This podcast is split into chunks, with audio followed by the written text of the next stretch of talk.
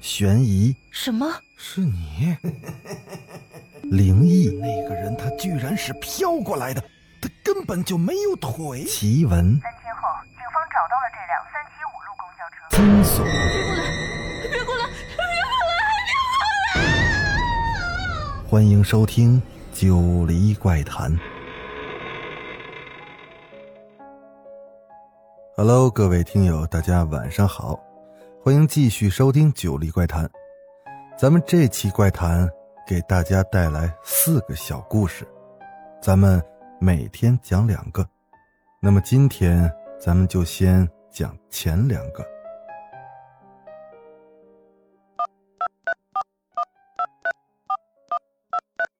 陈鹏握着自己那部款式已经很老的手机，闭着眼睛随便的拨了一个号码，在几声忙音之后，电话通了，接着那头传来了一个深沉的男人的声音：“喂，你找谁啊？”听这声音，好像是个上了年纪的老男人。陈鹏眼珠转了转，心中已经有了如何戏弄对方的主意。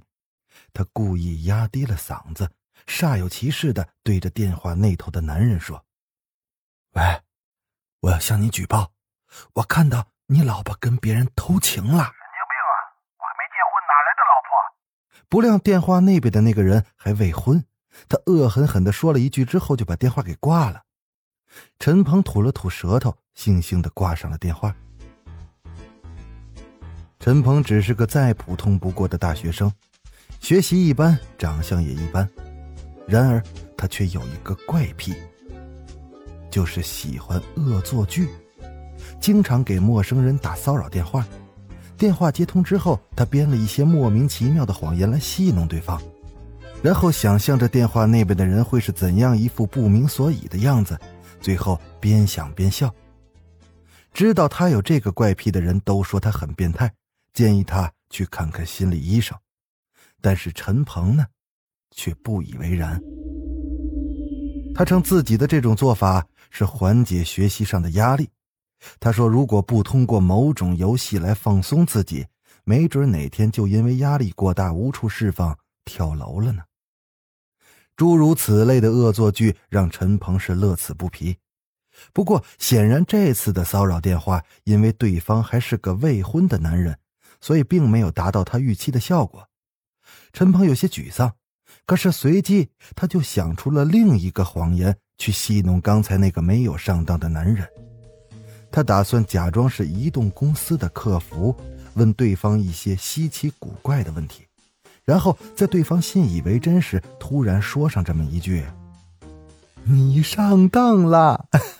”这样想着，陈鹏就又拨通了那个电话。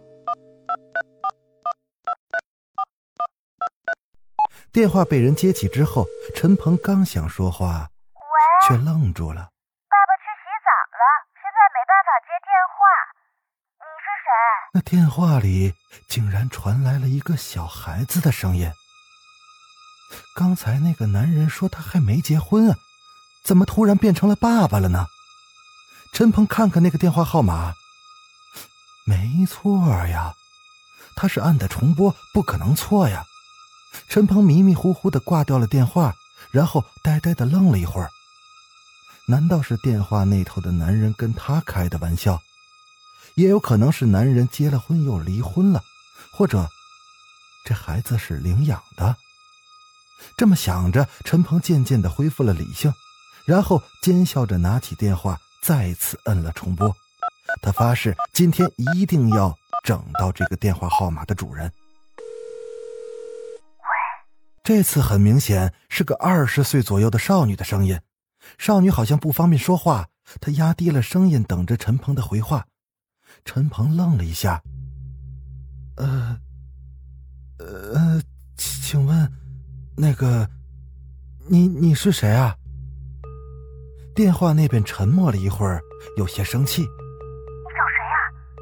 上课呢，没事别打电话。陈鹏这次彻底的愣住了，短短的几分钟，怎么可能换了好几个人呢？他想扔掉电话就走，但是这手好像已经不受自己控制了，竟然再一次的摁下了重播。电话接通之后，嘈杂的声音传进了陈鹏的耳朵里。喂，下一站爱河路站，你找谁？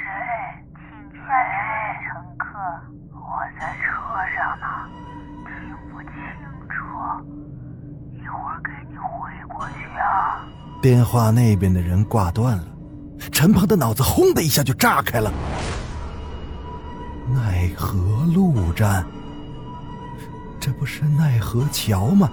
难道这几个电话都打了？阴间！他不敢再想了，他扔掉了电话，头也不回的跑掉。陈鹏从那次起就再也没打过骚扰电话，甚至连电话都不敢用了，学习成绩也慢慢的好了起来。可是那天打骚扰电话发生的诡异事情。却成了久久徘徊于陈鹏心头的一道阴影。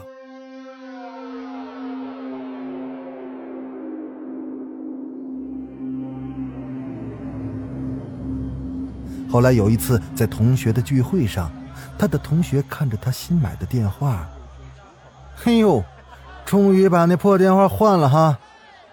陈鹏有些不解：“你不知道吗？”你以前的那款型号的电话，从出厂之后就一直被用户投诉，也不知道是芯片还是哪出了问题。那重播键总是不好使，重播之后不是原来的号了，听筒也有问题，键盘也不好用，总之全都是问题。后来啊，听人说厂家就是因为那款手机的问题，都他妈倒闭了。原来如此，盘旋在陈鹏心里的结顿时是全部解开了。但是没人知道，陈鹏扔掉的那部手机被一个贪小便宜的人给捡去了。他捡到手机的当天，便接到了一个奇怪的电话。那电话里的人说，已经到了奈何路了，问他要不要去接他。然后当日的报纸就多了一起离奇的自杀事件。那么。陈鹏扔掉的那部手机，真的出了问题吗？还是说有一双无形的手一直在跟陈鹏抢着摁电话呢？好了，第一个故事就讲完了，咱们接着来讲第二个故事。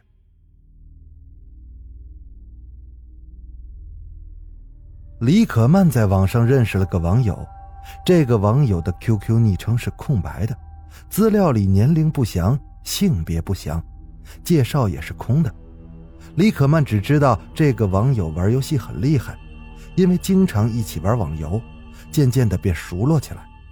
有一天，他跟这个网友聊天时，他开玩笑：“，我都不知道你叫什么，不如就叫你李李吧。”那个网友沉默了一会儿，打过来一串字：“我又不姓李。”那你说你叫什么？那你说，一个鬼应该姓什么呢？李可曼嗤之以鼻。网上自称是鬼的人太多了，他才不相信呢。哼，你是鬼，鬼和龟同音，你就姓龟吧。哎，不然乌也行啊，叫乌龟。再同音一下，你可以姓吴啊！你才姓吴，你们全家都姓吴。显然这个网友是生气了，说完之后就黑了头像。该让你没事装鬼。他最讨厌的就是装鬼那些故弄玄虚的人，这次总算是出了一口气。看看表，已经是十一点了。李可曼打了个哈欠，关上灯。回到床上睡觉了。当清晨的第一缕阳光透过窗户照到李可曼的身上时，妈妈的大嗓门也穿过了门，直接进入到李可曼的耳朵里：“吴可曼，起床了。”李可曼揉了揉眼睛：“什么？这是叫谁呢？”正想着。李可曼的妈妈穿着白色的围裙，打开了李可曼的房门。吴可曼呀，吴可曼，我告诉你多少次了，晚上别熬夜。你看看，你看你那黑眼圈。妈，你叫我什么呀？吴可曼呀，难道我应该叫你兔崽子？你，你说我姓什么？吴啊，傻孩子，你爸爸姓吴，我也姓吴，咱们一家都姓吴啊。李可曼懵了。他想起昨天那个网友的话，如果说那个网友的话真的应验了，那他是什么人呢？还是说自己疯了？李可曼疯狂的翻找着自己从前的事物，但他的全部书上都写着“吴可曼”。李可曼的妈妈担心的看着李可曼：“我可曼，你怎么了？你别吓妈妈呀！”李可曼眼神发呆，她呆呆的坐在地上。李可曼的妈妈还想说什么，可却被李可曼的爸爸给拉走了。李可曼的妈妈甩开李可曼爸爸的手。李可曼他不会有事吧？要不我们告诉他这是个玩笑？我害怕。爸爸赶忙捂住了妈妈的嘴。嘘。不这样吓他，他哪有心思学习呀？还不是天天趴在电脑前面玩游戏。原来一切都是李可曼爸妈的主意，他们想吓吓李可曼，让他不再沉迷网络游戏。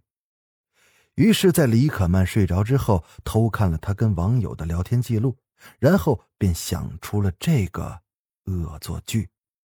李可曼偷偷的从门缝听到了这些。